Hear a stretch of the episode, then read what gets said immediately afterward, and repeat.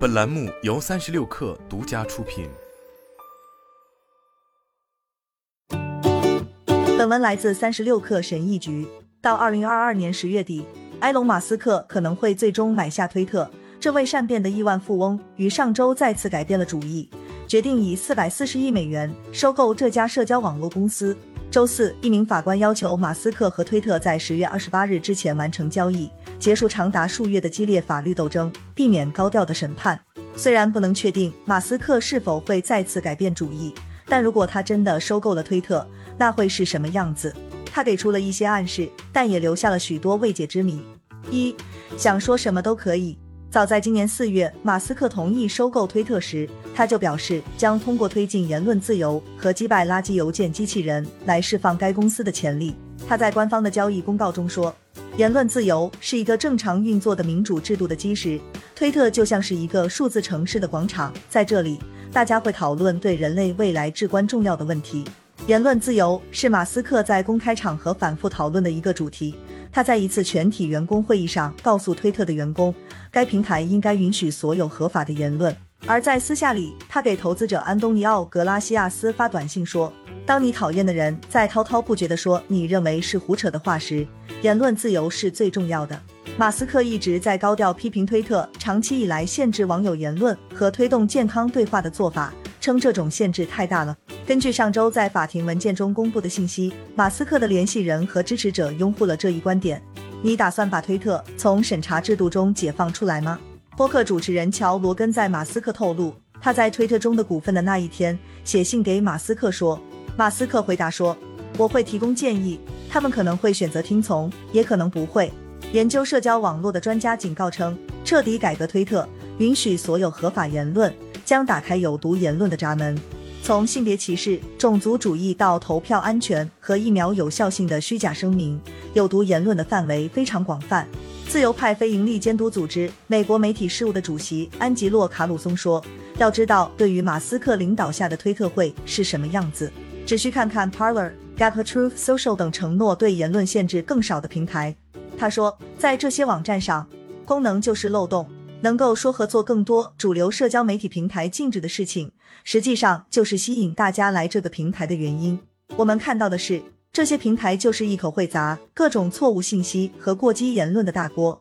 二，特朗普及其他被禁人物可能会回归。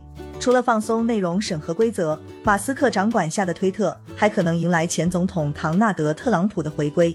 在二零二一年一月六日美国国会大厦发生暴动后，推特永久封杀了特朗普。理由是他违反了禁止煽动暴力的规则。今年五月，马斯克表示，这一禁令是一个道德上的错误决定，明确的说是极其愚蠢的，并承诺将撤销禁令。但不只是特朗普，马斯克一直对任何人都应该被永久禁止使用推特的想法表示怀疑，几乎没有例外。马斯克在同意加入公司董事会后不久，给推特首席执行官帕拉格阿格拉瓦尔发短信说，解除永久禁令会更好。除了垃圾邮件账户和那些明确鼓吹暴力的账户，不过他很快撤回了这一决定。这可能意味着解除对阴谋论者亚历克斯·琼斯的禁令，他在2018年因虐待行为被封杀；也意味着解除对乔治亚州共和党众议员马乔丽·泰勒格林的禁令。他的账户因在推特上发布关于 COVID-19 疫苗的误导性和虚假声明而于一月被暂停。还将意味着解除对迈克尔·弗林、西德尼·鲍威尔和麦克林德尔等人的禁令。这些人都由于否认2020年大选而于2021年初被禁。在马斯克的推特股份公开后的几天里，一个人给这位亿万富翁发了短信，表示这将是一场让右翼分子重新回到推特上的微妙游戏。这显然指的是特朗普。该人士敦促马斯克聘用一个具有精明的文化政治观点的人来领导规则制定。暗指布莱克马斯特斯类型的人。马斯特斯是亚利桑那州的共和党参议员候选人，他得到了特朗普的支持，并回应了特朗普关于2020年总统大选不公正的虚假说法。允许特朗普等人回归，可能会为其他社交网络开创先例，包括 Meta 旗下的 Facebook。该公司正在考虑是否在2023年1月平台对特朗普的禁令到期后，让这位前总统回归。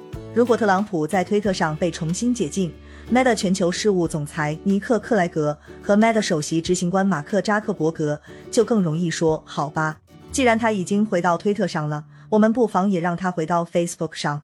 进步倡导组织 Accountable Tech 执行董事尼可吉尔说：“马斯克表示，如果他收购推特，将对其目前依赖广告的商业模式进行重大改变。”三、管理层变动，员工离职。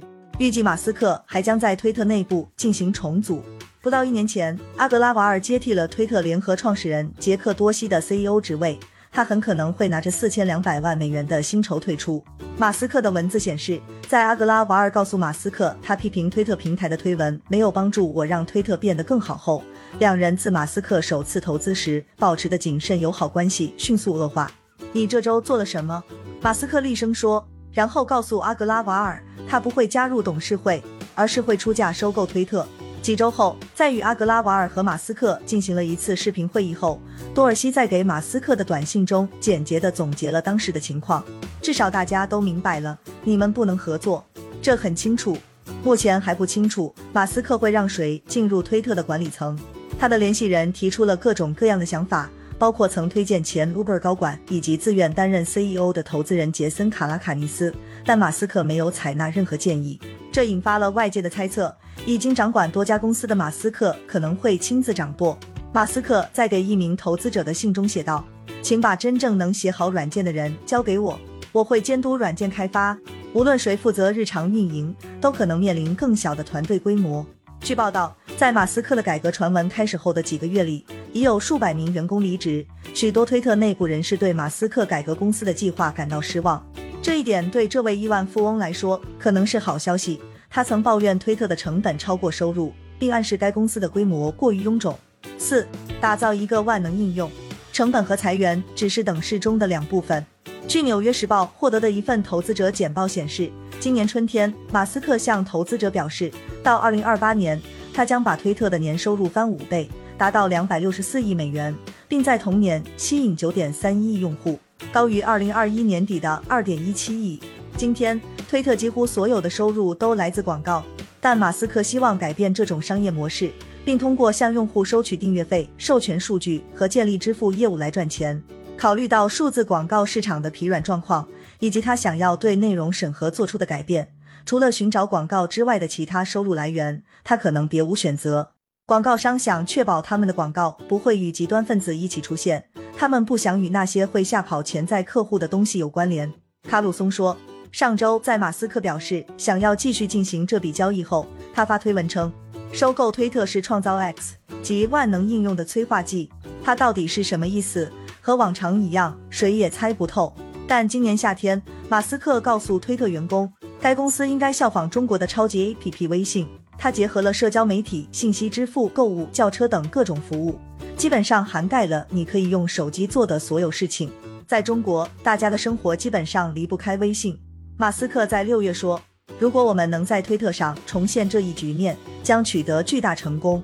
包括 Facebook 和 Uber 在内的其他美国科技公司也尝试过这种策略，但到目前为止，中国式的超级 APP 还没有在美国流行起来。